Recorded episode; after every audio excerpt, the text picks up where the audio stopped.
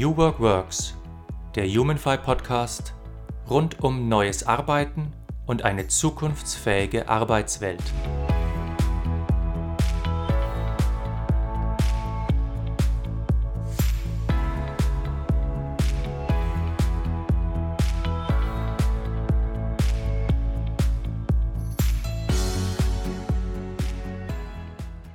Hallo und herzlich willkommen zu einer neuen Folge von New Work Works, dem Humanfy Podcast. Mein Name ist Markus Feld und meine heutigen Gäste sind Katharina Lima de Miranda und Christoph Podefils von der Global Solutions Initiative. Katharina und Christoph, herzlich willkommen. Hallo Markus, vielen Dank, dass wir heute hier sein dürfen. Ich freue mich sehr. Ja, hallo Markus auch von meiner Seite. Hallo liebe Hörer, ich freue mich auch. Ja, Katharina, Christoph, ich äh, möchte gleich zu Anfang mal einen äh, schönen Spruch aus äh, Ghostbusters zitieren, wo jemand gesagt hat, äh, wer zur Hölle seid ihr Jungs eigentlich und wer ist euer Steuerberater? also, was, was tut ihr? Was ist Global Solutions Initiative?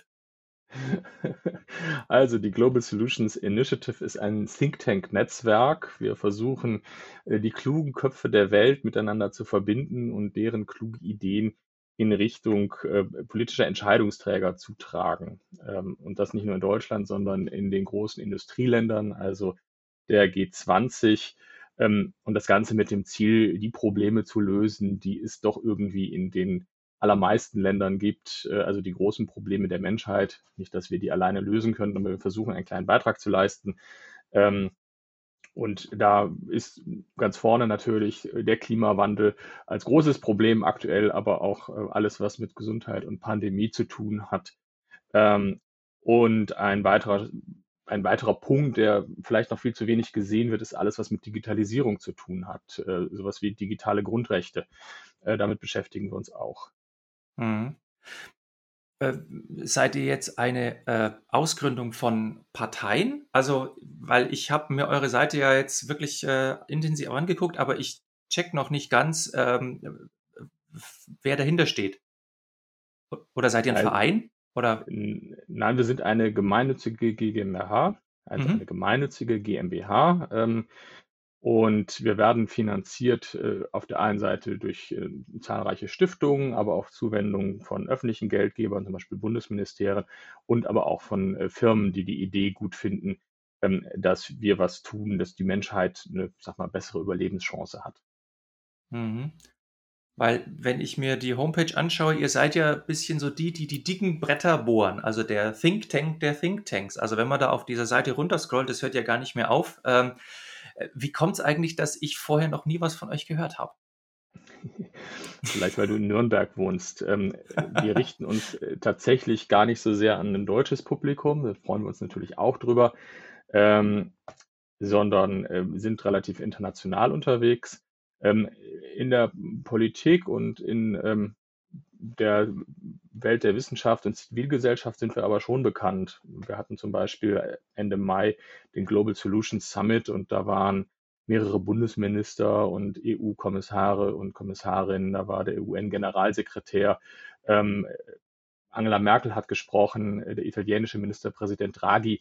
Also dort kennt man uns schon und das ist natürlich auch die Stelle, wo unsere Ideen in allererster Linie hin müssen. Und wenn uns dann aber die größere Öffentlichkeit wahrnimmt, freuen wir uns natürlich auch und auch deswegen freuen wir uns, dass wir heute hier sprechen dürfen.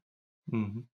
Ihr macht ja auch so Initiativen wie die, wie dies, äh, wie das äh, Recoupling Dashboard, da kommen wir ja auch noch drauf. Äh, aber zunächst mal, ähm, ich habe ja auf, auf der Homepage auch gefunden, ihr arbeitet ja auch im Umkreis, ich nenne es jetzt mal so, äh, der G20, also indem ihr äh, ja zum Beispiel den, den, den Summit jetzt gemacht habt im Mai und ein bisschen in, auch in, in, in Berührung bleibt mit diesen politischen Entscheidungsträgern. Und ihr habt ja sozusagen eine Kopie gemacht von G20 äh, in eurer Initiative T20, also Think 20. Äh, was ist denn das? Das ist äh, vielleicht eine Frage, die Katharina am besten beantworten kann als Wissenschaftlerin. ja, danke. Ähm, also die T20, die Think 20, ist eine Engagement Group von der G20. Also die G20 ähm, ist ja gegründet worden nach der Finanzkrise, insbesondere damit sich die Industrienationen in den in ihrer Finanzpolitik abstimmen und ähm, da irgendwie die Wiederbelebung der Wirtschaft betreiben. Und es ist inzwischen äh, viel breiter geworden von den Themen, mit denen sich die G20 beschäftigt. Ähm, und da gibt es eben verschiedene Gruppen. Da gibt es zum Beispiel die Business 20, also Wirtschaftsverbände aus den G20-Staaten, die sich zusammentun. Da gibt es die C20, die Civil Society, die sich zusammentun, oder die Women 20. Und inzwischen gibt es halt auch die Think 20 und da tun sich Thinktanks und Forschungsinstitute aus den G20-Ländern zusammen, um forschungsbasierte äh, Politikempfehlungen für die G20 ähm, abzugeben. Und diesen ähm, Prozess haben wir nicht erfunden, den gibt es schon ein bisschen länger. Ähm, ich äh, arbeite unter anderem beim Institut für Weltwirtschaft und als 2017 die G20-Präsidentschaft in Deutschland war, wurde das Institut für Weltwirtschaft und das äh, DIE aus Bonn äh, beauftragt, diesen Think 20-Prozess zu leiten. Also in jedem Jahr wechselt die G20-Präsidentschaft und damit auch die T20-Präsidentschaft von Land zu Land.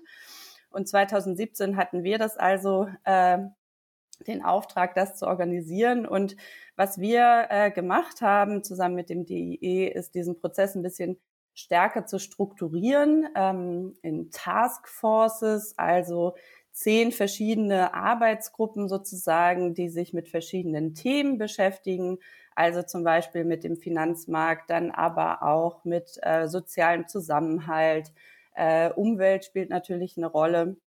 Also ähm, der, dieser Prozess war relativ unstrukturiert und ähm, wir haben da versucht, so eine Struktur reinzubringen. Ähm, natürlich nicht alleine, sondern das ist ein Verbund von Forschungsinstituten, äh, von über 150 Forschungsinstituten von der ganzen Welt letztendlich. Mm. Und das hat sich ähm, bewährt, würde ich sagen, hat sich inzwischen verstetigt. Also in den letzten Jahren, es kam dann Argentinien, hatte danach die äh, G20-Präsidentschaft dann Japan, Saudi-Arabien und dieses Jahr Italien. Und dieses Jahr wird dieser T20-Prozess tatsächlich von italienischen Forschungsinstituten ähm, geleitet ähm, und äh, wir sind da nach wie vor sehr engagiert. Und ähm, weil diese Gruppe aber sehr groß ist ähm, und die Themen natürlich auch sich ändern von Jahr zu Jahr, ähm, haben wir eine, die Council for Global Problem Solving gegründet. Das ist ein kleinerer Verbund von Forschungsinstituten aus den äh, T20-Ländern.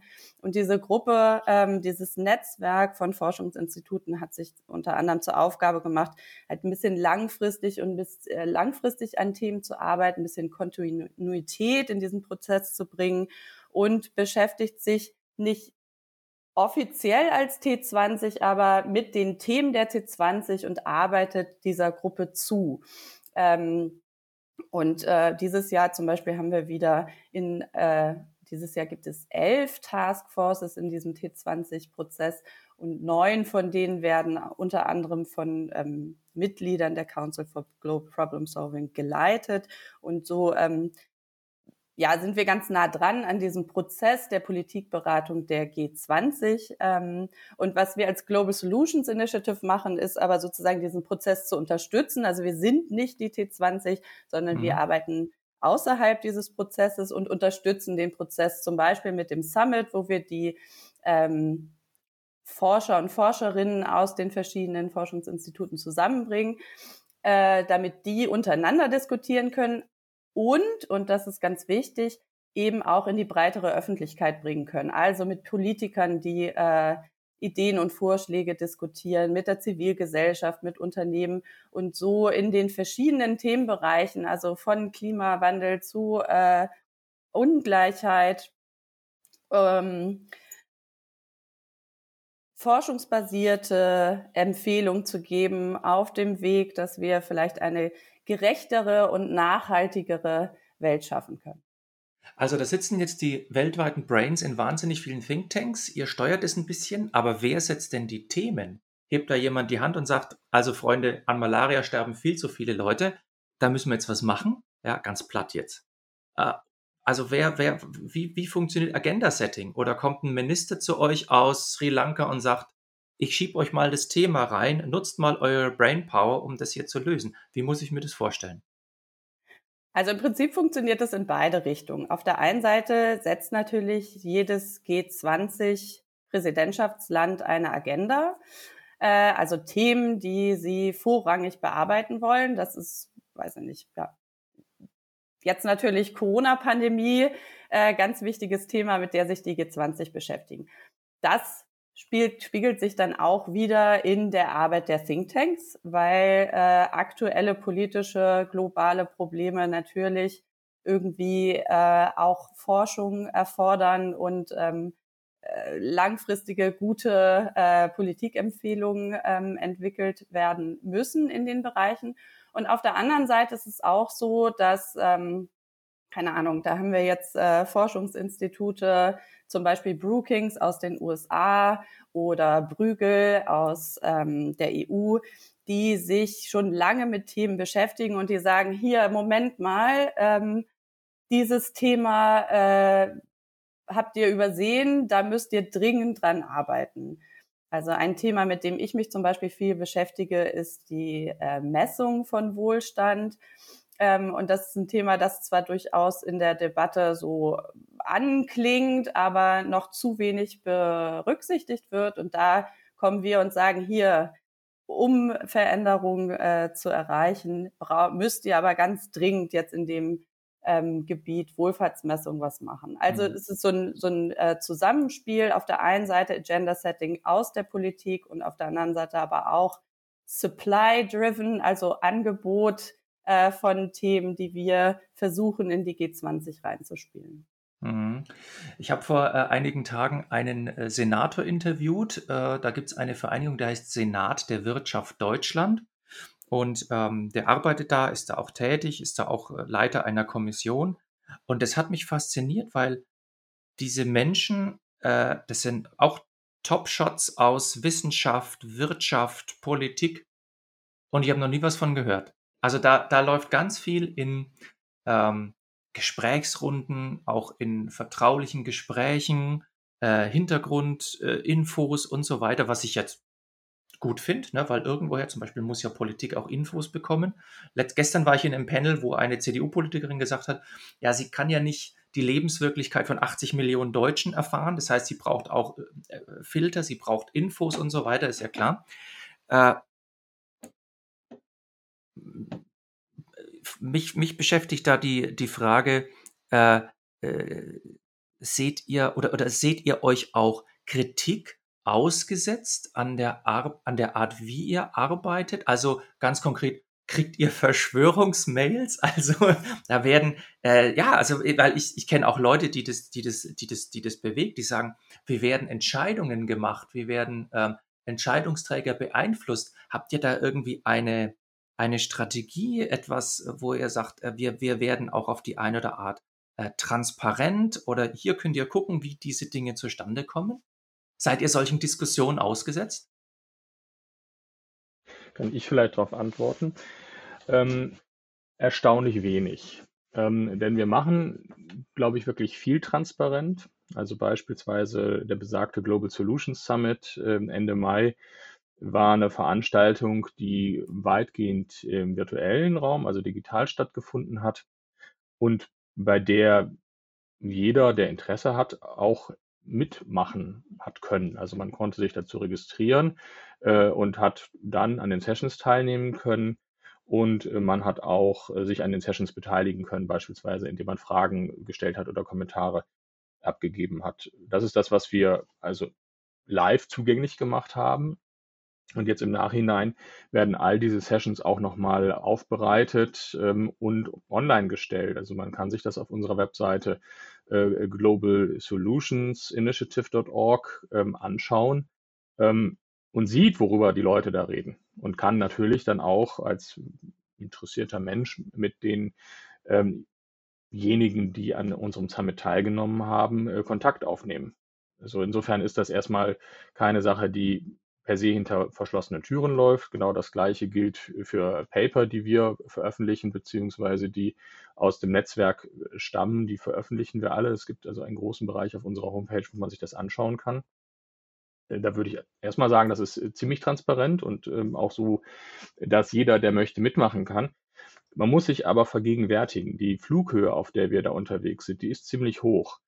Ähm, das ist also hier nicht nationale, regionale, lokale Politik, ähm, die wir in allererster Linie mit Ideen versorgen, sondern das ist noch eins drüber. Ähm, also da geht es äh, beispielsweise, ähm, Katharina hat es vorhin schon anklingen lassen, um äh, Standards für Wohlstandsmessung. Wie macht man das eigentlich weltweit? Das hat Auswirkungen auf uns alle, aber erst in der zweiten oder dritten Ableitung. Mhm. Und ähm, insofern ähm, ist das tatsächlich erstmal ein Beitrag äh, der Forschung dafür, dass Politik besser werden kann. Es ist aber noch weit entfernt von konkreter Regulierung oder politischer Umsetzung. Da ist es natürlich total wichtig, dass äh, die Länder ihre politischen Prozesse, also die Länder, an die wir uns richten, einfach auf den Wegen, die ihre politische Prozesse darstellen, ähm, damit auch umgehen. Da mischen wir uns nicht ein. Mhm. Welches Verhältnis habt ihr denn zum Beispiel zur Initiative ähm, Great Reset vom World Economic Forum oder zu den 17 Nachhaltigkeitszielen der UN? Äh, tauscht ihr euch auf so einer Ebene dann aus? Gibt es da ein, ein, ein, äh, ja, ein Feedback, ein Austausch oder sagt, ist es auch auf so einer Flughöhe so, dass man sagt, okay, der macht das, wir machen das, die machen das?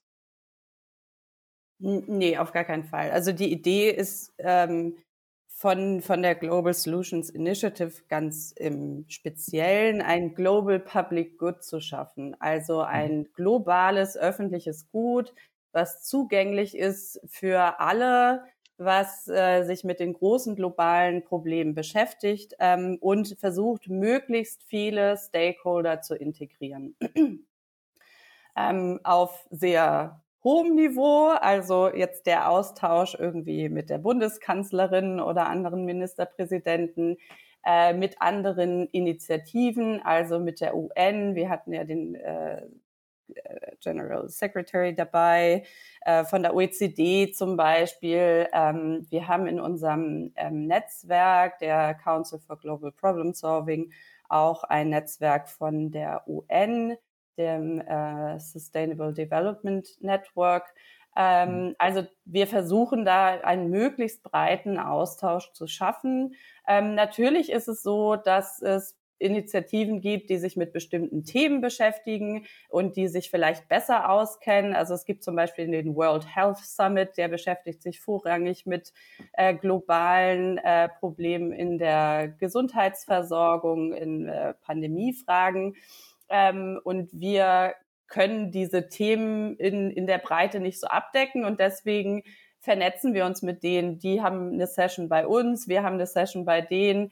Äh, jetzt gab es gerade so einen ähm, deutschlandweiten äh, Umweltgipfel. Da versuchen wir also immer den Austausch herzustellen zwischen ähm, den Organisationen und ähm, gerade in dieser forschungsbasierten Politikberatung gibt es einfach so ein paar Big Players, die dann auch in vielen Initiativen sich wiederfinden. Also Jeffrey Sachs zum Beispiel ist auch bei uns äh, mit involviert, spricht auf dem Summit, bringt sich in, unserem Netzwerk ein und ist aber natürlich auch in vielen anderen Initiativen.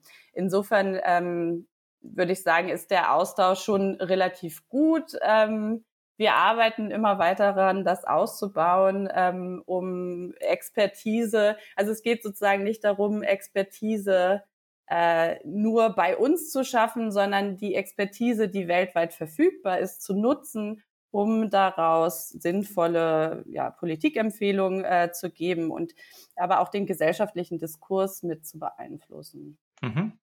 Vielleicht kann ich noch ergänzen, das ist, liegt, glaube ich, auch ein bisschen in der Person unseres Präsidenten, Dennis Snower. Der war früher Präsident des Kieler Instituts für Weltwirtschaft und hat ähm, dann anschließend Global Solutions ähm, mitentwickelt. Und der kennt natürlich einfach auch viele dieser Leute persönlich und äh, kann im persönlichen Gespräch dann auch Ideen transportieren oder Leute zusammenbringen. Mhm. Okay.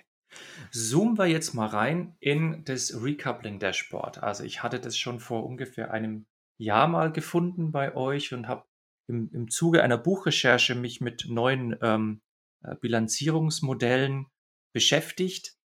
Ähm, Katharina, du bist ja auch, äh, auch laut eurer Website maßgeblich neben dem Dennis Snower an der Entwicklung dieses sogenannten Recoupling Dashboard äh, beteiligt. Mhm. Äh, jetzt stellen wir uns mal ganz dumm, ja, und ich frage dich, was ist das? Was ist das Recoupling Dashboard? Äh, was misst es? Wozu ist es gut? Also ähm, die, die Idee zu diesem Recoupling Dashboard äh, kommt daher, dass ähm, wir als eine der großen Herausforderungen äh, unserer Zeit darin sehen, dass wir eine sehr integrierte globale Wirtschaft haben, dass aber die globale Gesellschaft, die ähm, einzelnen Nationalstaaten und auch innerhalb der Nationalstaaten und äh, der, der, des politischen Geschehens fragmentiert sind. Ja, also wir haben in den letzten vier Jahrzehnten gesehen, äh, einen relativ stetigen Wirtschaftswachstum mit kleineren oder größeren Krisen, aber insgesamt sehen wir einen Trend, dass äh, Bruttoinlandsprodukt steigt in den meisten Industriestaaten und auch in ähm, vielen äh, mittleren äh, Einkommensländern. Ähm, und wir sehen Globalisierung, flexible äh, Value Chains, wir sehen integrierte Finanzmärkte. Ähm, und auf der anderen Seite sehen wir aber auch, die Ungleichheit in der Welt ist tendenziell gewachsen, vor allen Dingen die Ungleichheit innerhalb äh, von Ländern. Wir sehen, dass der Klimawandel äh, immer weiter fortschreitet und nicht genug getan wird, um ihn aufzuhalten. Wir sehen, dass ähm, die persönliche Befähigung äh, oder das Gefühl, sein eigenes Schicksal in der Hand zu haben, äh, gesunken ist in vielen Ländern. Ähm, als ein, eine Auswirkung davon sehen wir zum Beispiel, dass Populismus immer stärker gestiegen ist in vielen Ländern oder so eine Popularisierung, äh, Polarisierung stattfindet. Ähm, und das ist ein Problem. Also wenn wir globale äh, Probleme wie den Klimawandel oder Ungleichheit auf der Welt bekämpfen wollen, dann müssen wir das zusammenbringen. Wir müssen auf der einen Seite natürlich irgendwie die Wirtschaft nach wie vor ähm, stark halten, aber wir brauchen auch starke Gesellschaften. Und ähm, so wie oft Politik gemacht wird, ähm, ist ein starker Fokus eben auf dem materiellen Wohlstand. Also Wirtschaftswachstum ist immer ein großes Ziel von ähm, äh, der G20 oder auch von, von äh, ja, weltweit, von, von äh, Regierungen. Ähm, und das Ganze funktioniert aber langfristig nur, wenn die Gesellschaft auch mitkommt. Und ähm, sozusagen als Kritik daraus, dass, dass das Bruttoinlandsprodukt so einen starken Fokus hat, ähm, haben wir ein alternatives Wohlfahrtsmaß entwickelt. Und das Ganze nennen wir Recoupling Dashboard, also Recoupling, um sozusagen Wirtschaft und Gesellschaft wieder zusammenzubringen. Ähm, und da haben wir vier Dimensionen entwickelt, äh, die wir angucken oder wo wir sagen, die sind wichtig für ähm, menschliches Wohlbefinden und auch die Wohlfahrt in, in Nationen und auf der Welt. Und diese vier Dimensionen sind Solidarität, Agency, also sowas persönliche Befähigung, dann materieller Wohlstand ähm, und ähm, nachhaltige Umwelt. Weil wenn äh, wir so weiterleben wie bis jetzt, zerstören wir unseren Planeten und dann können wir alle gar nicht mehr leben. Insofern ist das sozusagen äh, außenrum, ähm, sie haben wir die, die, die Umwelt. Und ähm, dieses Werkzeug, was wir vorschlagen, ähm, soll Regierungen zum Beispiel dazu befähigen, ähm, sich äh, die diese Dimension genauer anzugucken und ein bisschen den Fokus vom materiellen Wohlstand wegzunehmen und eben mehr auf die Gesellschaft und die Umwelt auch zu achten. Sind denn die Menschen schon so weit, sich auf eine Theorie aller Recoupling Dashboard einzulassen? Denn wir sind ja hier in Deutschland, ich sage mal, die 5% reichsten Leute der Welt. Da ist natürlich Wohlstand as a given. Ne? So. Also da wird darüber diskutiert, ob man halt zweimal in Urlaub fliegt oder nur einmal.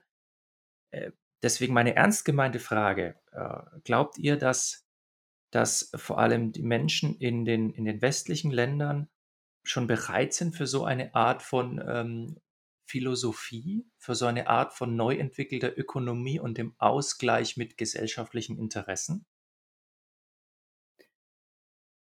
Ich bin da eigentlich ganz hoffnungsvoll, muss ich sagen. Also wir sehen ja zum Beispiel mit so Bewegungen wie Fridays for Future, dass Themen, die vielleicht von der Politik lange nicht so stark berücksichtigt worden sind, wie sie hätten sollen, ähm, jetzt von der Zivilgesellschaft ähm, ein Druck entsteht, also ein Call for Action von der Gesellschaft an die Regierung und dass diese Bewegungen ähm, durchaus ja auch Einfluss zeigen. Ähm, also in der Umweltbewegung zum einen ähm, hat es, denke ich, ja, also die, die, die junge Generation, die sich da, äh, die da auf die Straße geht, äh, wirklich auch einen politischen Diskurs ausgelöst. Und ähm, dann diese ganze Entwicklung äh, von Populismus, ähm, weiß nicht, die vier Jahre Trump, die wir jetzt erlebt haben, Brexit. Ich denke, das zeigt auch, dass viele Teile der Bevölkerung in ähm, vielen Ländern auf der Welt, also auch unterschiedlichen Ländern, unzufrieden sind, wie es momentan läuft in der Gesellschaft. Ähm, dass, keine Ahnung, die Reichen immer reicher werden und die Mittelschicht äh, verliert, so dass da durchaus ähm, ja, also von der Zivilgesellschaft ein ähm, großes Interesse daran ist, dass sich was verändert und dass so Beiträge wie das Recoupling Dashboard ähm, durchaus ernst genommen werden ähm, und auf Interesse stoßen. Das ist natürlich ähm, äh, ich, also ich als Wissenschaftlerin äh, bin natürlich bemüht, meine Sachen äh, irgendwie auch allgemeinverständlich darzustellen, aber es ist manchmal ein bisschen schwierig. Ähm, aber diese Debatten, ähm, die wir, die jetzt zur Messung von Wohlfahrt relativ technisch sind, finden schon auch Einklang, ähm, Anklang bei der Zivilgesellschaft. Mhm. Und tatsächlich, wenn ich das ergänzen darf, auch bei der Politik. Ich habe äh, kürzlich den stellvertretenden Fraktionsvorsitzenden der Union, Andreas Jung gehört, der eben auch berichtete, dass im äh, Wahlprogramm der Union auch drinsteht, dass es mehr braucht als das Bruttoinlandsprodukt als Indikator für Wohlstandsmessung. Also da ist es schon angekommen jetzt im, im aktuellen Regierungsprogramm. Und ich würde aber auf deine Frage, Markus, auch noch antworten wollen. Schauen wir uns doch mal äh, die Diskussion um die Impfstoffverteilung innerhalb der EU an. Deutschland ist da einer der großen Produzenten mit äh, BioNTech. Und äh, es sind hier, weiß Gott, viel, viel mehr Impfstoffe, Impfstoffdosen produziert worden, als es Einwohner in Deutschland gäbe. Also hätten wir ein rein nationalistisches Menschenbild, ähm, dann wären wir längst alle geimpft. Tatsächlich wird aber ein Großteil dieses Impfstoffes äh, ähm, in alle Welt exportiert. Und das ist ja auch richtig so, denn erst wenn wir alle sicher sind, ist jeder sicher. Ne? Ähm, oder umgekehrt, erst wenn, wenn jeder sicher ist, sind alle sicher. Also es geht darum, dass wirklich alle Menschen geimpft werden und daran arbeiten wir. Darüber gab es keine Diskussion in Deutschland. Das ist äh, als richtig allgemein akzeptiert. Und das ist im Grunde genommen einer dieser Indikatoren in dem Recoupling der Sport, von dem äh, Katharina gerade berichtet hat, nämlich äh, die Solidarität, in diesem Fall die Solidarität mit anderen Ländern. Ähm, da würde ich also sagen, doch, ähm, die Menschen sind da sehr bereit. Ähm, und was wir eben auch gesehen haben, vielleicht mag Katharina da noch ein bisschen mehr zu sagen, ist, dass in der Pandemie sogar diese nicht materiellen äh, Werte in äh, vielen Ländern gewachsen sind. Also die Solidarität innerhalb von Gesellschaften ist gewachsen, ähm, zum Teil auch die Solidarität mit anderen Ländern relativ überraschend. Damit meine ich gar nicht so sehr Deutschland. Äh, beispielsweise in Italien ist das passiert. Aber auch die Frage, inwieweit Menschen sich selbst befähigen können. Da haben wir auch positive Entwicklungen verzeichnet. Ich habe jetzt gerade ähm, ein Gespräch mit einem Afrikaner äh, mitbekommen, der sagte, ohne die Unterstützung, die gegenseitige Unterstützung in der Gesellschaft würden wir diese Pandemie überhaupt gar nicht bewältigen können. Also da sind es gar nicht wirtschaftliche Dinge oder da sind es auch nicht staatliche Dienstleistungen, die die Menschen weiterbringen, sondern es ist wirklich die Solidarität innerhalb der Gesellschaft und die Fähigkeit jedes Einzelnen, ähm, ich sag mal, was zum Erfolg der Gesellschaft beizutragen. Mhm. Wäre jetzt, kleine Nebenfrage, wäre jetzt euer Recoupling Dashboard, das ist hier für Gesellschaften entwickelt, ist das übertragbar auf Unternehmen? Ich kenne das aus Organisationen, da gibt es ja zum Beispiel die Bilanzierung nach Gemeinwohl, also das, aufgrund des Gemeinwohl, der Gemeinwohlökonomie. Ist es übertragbar? Ja, durchaus. Ähm, wir sind in, innerhalb der Global Solutions Initiative ja eben auch vernetzt äh, mit ähm, Vertretern aus der Wirtschaft. Und da besteht ein großes Interesse dran, ähm, langsam wegzukommen von kurzfristigen oder mittelfristigen ähm, Wachstum der, äh, des Gewinns von Unternehmen, also Shareholder Value, hin zu ein bisschen breiter aufgestellten äh, Verständnis von, was ist ein gesundes Unternehmen. Ähm, da gibt es natürlich schon viel. Also Corporate Social Responsibility ist ja so ein, so ein Stichwort und ähm, viel davon ist äh, sicherlich auch Greenwashing. Also man versucht das irgendwie schön darzustellen, äh, um, um irgendwie den Kunden zu gefallen, ohne tatsächlich darauf zu achten. Aber ich, mein Eindruck ist, dass dann ernsthaftes Interesse auch ähm, von Unternehmen inzwischen ist, äh, ihre Bilanzen äh, so aufzustellen, dass man tatsächlich sehen kann, was ist der Einfluss äh, auch auf andere ähm, Kennzahlen. Also das kann zum einen die eigene, äh, die eigenen Beschäftigten sein. Ähm, welchen, also wie geht es den Beschäftigten in den Unternehmen? Ähm, ist das Gehalt so, dass sie sich äh, ihr Leben finanzieren können? Ähm, sind die Sicherheitsstandards eingehalten?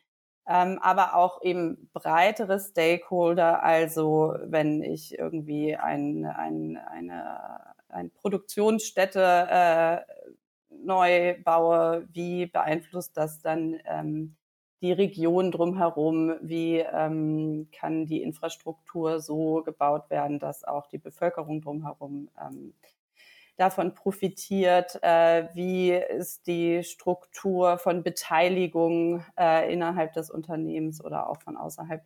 Also die, die Idee ist, ähm, die wir haben, ist schon das Recoupling Dashboard auch weiterzuentwickeln, also nicht nur anwendbar auf ähm, Nationen, sondern eben auch auf Unternehmen. Und äh, wir denken, dass diese vier Dimensionen ähm, auch äh, für Unternehmen anwendbar sind und ähm, sind da in, in Gesprächen, wie man das dann genau messen kann und ähm, wie man diese Dimension halt auch für Unternehmen abbilden kann.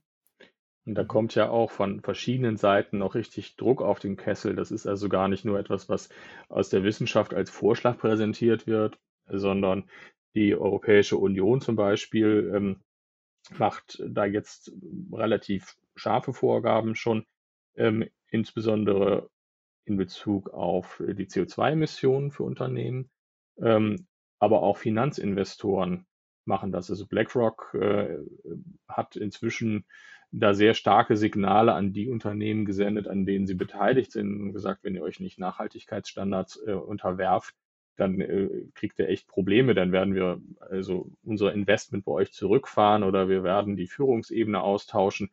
Ähm, und seid euch darüber im Klaren, das ist nicht nur ähm, blöd für euch, sondern das verschlechtert auch den Zugang zu Kapital zum Beispiel ähm, oder macht euch auch für Arbeitnehmer unattraktiver, all solche Sachen. Ne, also das ist wirklich ziemlich knallhart, was da kommt und auch was die Europäische Union da äh, vorbereitet, ist ähm, nicht ohne. Ähm, Stichwort zum Beispiel Green Procurement. Da gibt es Vorschläge, dass eben all das, was von Nationen eingekauft wird, bestimmten Nachhaltigkeitsstandards entsprechen muss, also insbesondere auch in Bezug auf die Treibhausgasemissionen. Und wenn man sich vergegenwärtigt, dass also insbesondere für Zement und Stahl die öffentliche Hand äh, der größte Einzelabnehmer ist, dann sind das ziemlich harte Auflagen für die Lieferanten. Ähm, und die müssen es halt auch irgendwie darstellen können. Und dann sind wir eben bei der Frage der Messung und äh, bei der Frage von Nachhaltigkeitskennzahlen. Und schließlich ähm, gibt es auch noch diesen Begriff der Social License to Operate. Also ähm, ist eigentlich eine Gesellschaft bereit, ein bestimmtes Unternehmen ähm, noch operieren zu lassen. Und ich nehme jetzt mal ein extremes Beispiel. Sklavenhändler würden in der heutigen Gesellschaft natürlich überhaupt keine Social License to Operate mehr haben. Vor 200 Jahren hatten sie das aber schon. In der Zwischenzeit ist die Sklaverei zum Glück abgeschafft worden und das Thema hat sich erledigt. Und das kann man aber auf andere Bereiche übertragen. Also all das, was dieses Potenzial hat, das Leben auf der Erde, den gesellschaftlichen Zusammenhalt zu gefährden, ähm, hat eben auch unterliegt der Gefahr, dem Risiko, ähm, die Social License to Operate zu verlieren. Und wenn ich dann eben an den Börsenwert von Unternehmen denke, in dem ja immer die Zukunftsperspektive abgebildet ist, also damit auch das Risiko, die Social License to Operate zu verlieren, dann wirkt sowas heute schon unmittelbar auf den Börsenwert ein. Insofern tun Unternehmen gut daran, ähm, in diesem Bereich wirklich zu investieren, nicht nur Greenwashing zu betreiben. Aber ist es nicht ganz im Gegenteil ein sehr beunruhigendes Zeichen, wenn jetzt zum Beispiel BlackRock dieses Signal sendet, macht euch grün oder wir investieren nicht mehr? Warum?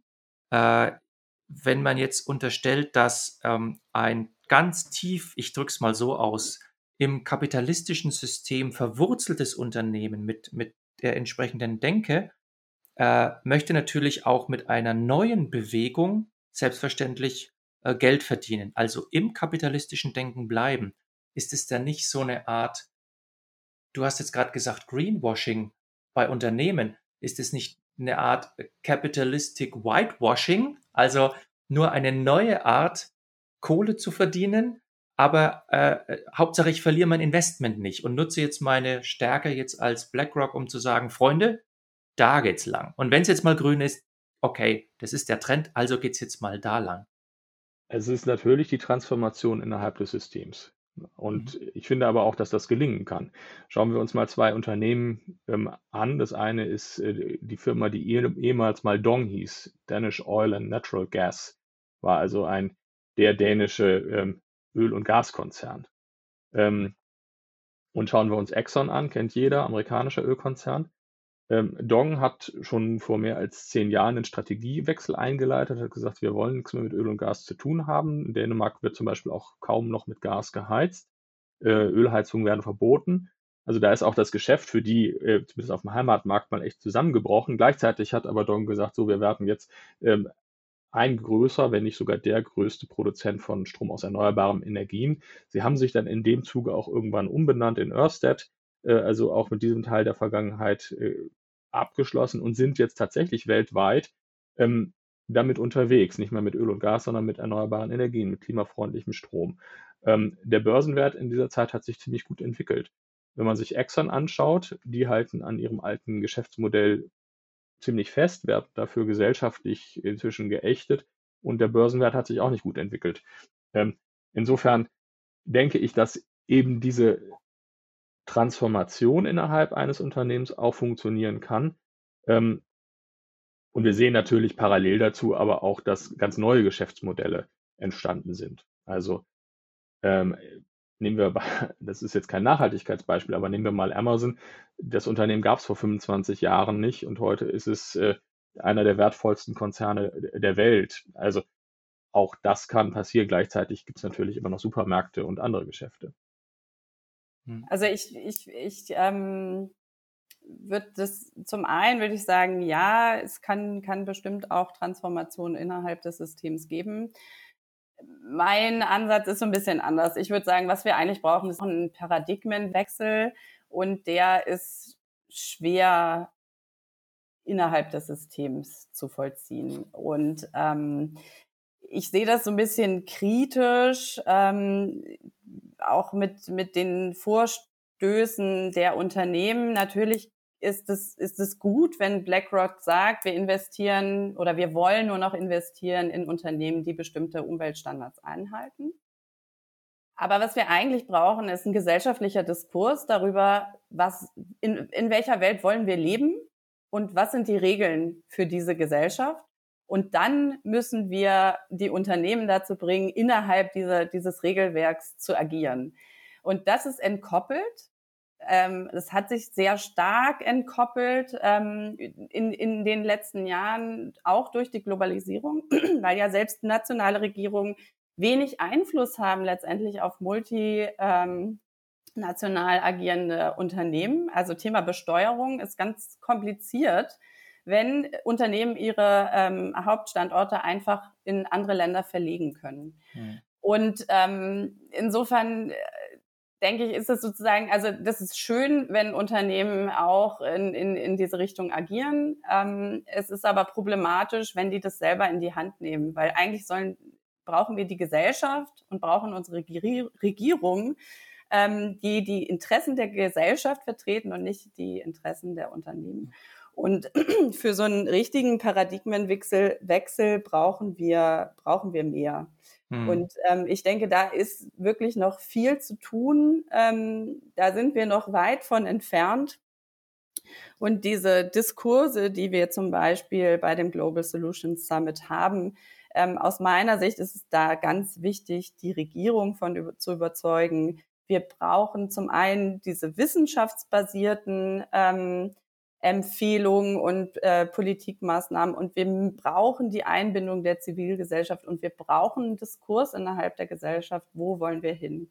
Und ich wollte noch einen Punkt sagen zu den Unternehmen. Also was man, was man sieht, ähm, ist, dass das Thema Umweltstandards ähm, schon relativ hoch ist auf der Agenda, eben auch, weil das gefordert wird von Regierungen, dass aber das Thema gesellschaftliche Auswirkungen von äh, dem Handeln von Unternehmen da ist noch total viel zu machen. Also das ist ein Thema, was natürlich auch ein bisschen schwieriger anzugehen ist, weil es vielleicht schwieriger ist, also es ist einfacher zu sehen, was ist der CO2-Ausstoß von meiner Produktionsstätte, als was ist der gesellschaftliche Einfluss, den meine Produktionsstätte in äh, China, Senegal und Deutschland auf die Gesellschaft hat. Ähm, also da ist noch total viel zu tun. Und ähm, wenn wir uns jetzt angucken, ähm, zum Beispiel gibt es diese ESG-Kriterien äh, für Unternehmen, also Environment, Society and Governance, ähm, also Umwelt, Gesellschaft mhm. und ähm, äh, Regierung, äh, ja, Regier äh, ja, aber Regier also Politik, also innerhalb der Politik. Unternehmen. Ne? ähm, da gibt es unheimlich viele äh, verschiedene Agenturen auch, die äh, Zertifikate ausstellen für Unternehmen. Und es ist relativ einfach zu sagen als Unternehmen, ach, ich nehme mal das, das sieht ganz gut aus für mich. Also was wir brauchen, ist, sind globale Standards für sowas.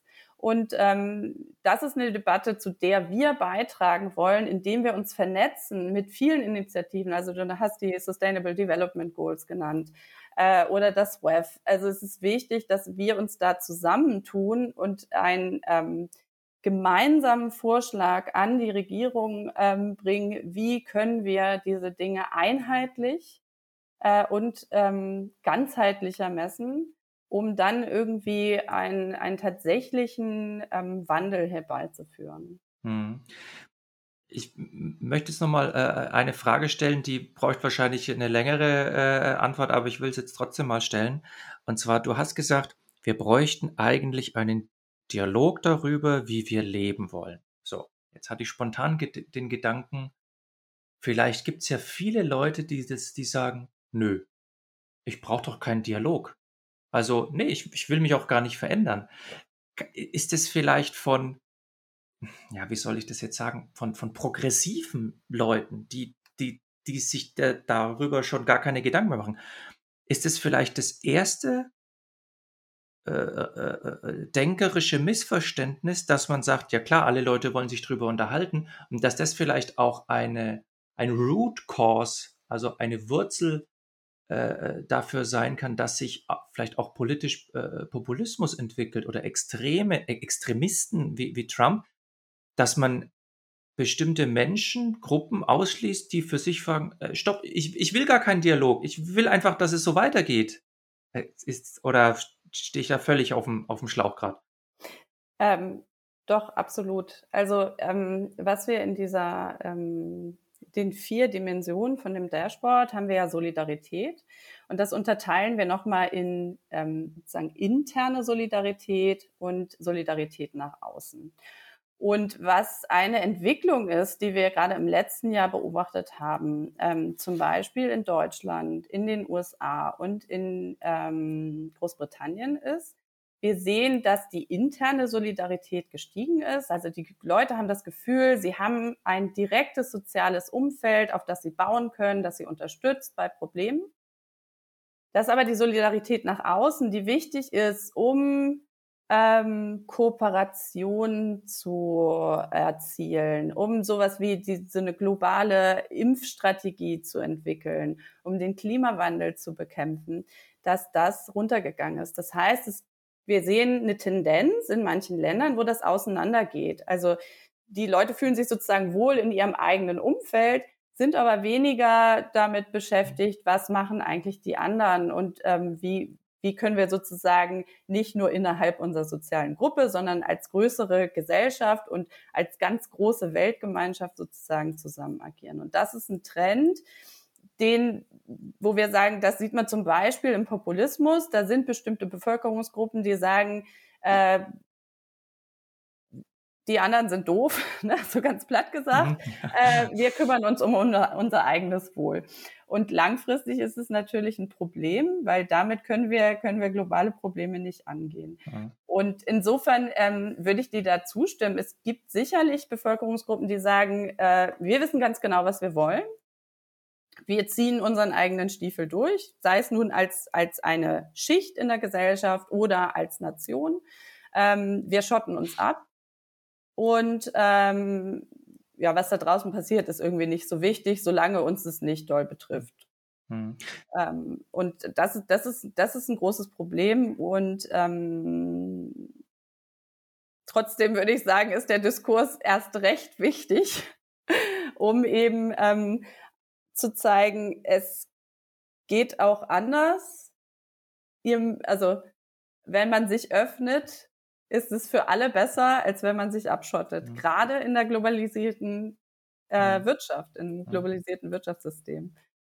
Und ironischerweise ist es ja so, dass äh, populistische Bewegungen häufig ähm, entstanden sind, weil sich die Verhältnisse geändert haben und die Leute äh, dann aber sagen, wir hätten es aber gerne wieder wie in den 50er Jahren oder wie in den 80er Jahren. Und ähm, populistische Bewegungen schaffen es häufig zu suggerieren, dass mit ihnen das dann alles wieder so eintritt, ähm, was bei näherer Betrachtung kaum der Fall sein dürfte. Ähm, insofern ist, glaube ich, der Dialog innerhalb von Gesellschaften, wie wollen wir denn eigentlich äh, leben, schon ein sehr wichtiger und äh, da würde ich dir auch zustimmen, Katharina, das muss man also wirklich vergrößern und daran arbeiten, ähm, dass miteinander gesprochen wird. Mhm. Letzte Frage. Wie gestaltet man so einen Dialog? Also was gehört zu einem guten Dialog? Tja, ähm, also vor allen Dingen glaube ich, dass es kein Dialog ist im Sinne von zwei reden miteinander, ähm, sondern es gibt ja wahrscheinlich unendlich viele gesellschaftliche Gruppen und ein Dialog muss so gestaltet sein, dass äh, alle Gruppen, alle Mitglieder aller Gruppen sich eingeladen fühlen, da auch mitzumachen. Und das heißt ähm, auch, dass man Wege und äh, Gelegenheiten schaffen muss, ähm, die auch für alle Mitglieder dieser Gruppen irgendwie funktionieren. Also wenn Wissenschaftler miteinander reden, dann ist es äh, sowohl von der Sprache her als auch von den Orten, an denen sie das tun, das komplett anderes, als wenn zum Beispiel meine 13-jährige Tochter mit äh, ihren Freunden redet, obwohl sie vielleicht über die gleichen Themen reden. Und die Frage ist, wie bringt man das denn eigentlich zusammen? Wie übersetzt man da? Und äh, da wird es äh, Mittler brauchen und auch äh, ja äh, Organisationen oder Regierungen, die sich verantwortlich fühlen, einen solchen Dialog zu stiften meine, Frankreich hat das ein bisschen vorgemacht mit diesen Bürgerdialogen, wo sie gesagt haben, wir laden einfach mal aus allen gesellschaftlichen Gruppen ähm, Leute ein, um über die wesentlichen äh, Themen des Landes zu reden aus ganz unterschiedlichen Perspektiven. Ähm, die Berichte sind dann vorgestellt und auch diskutiert worden und zum Teil kommt auch äh, konkrete Politik raus, zum Teil äh, wird auch bemängelt, dass das zu wenig der Fall ist, aber trotzdem ist das ja erstmal ein interessanter Ansatz. Mhm.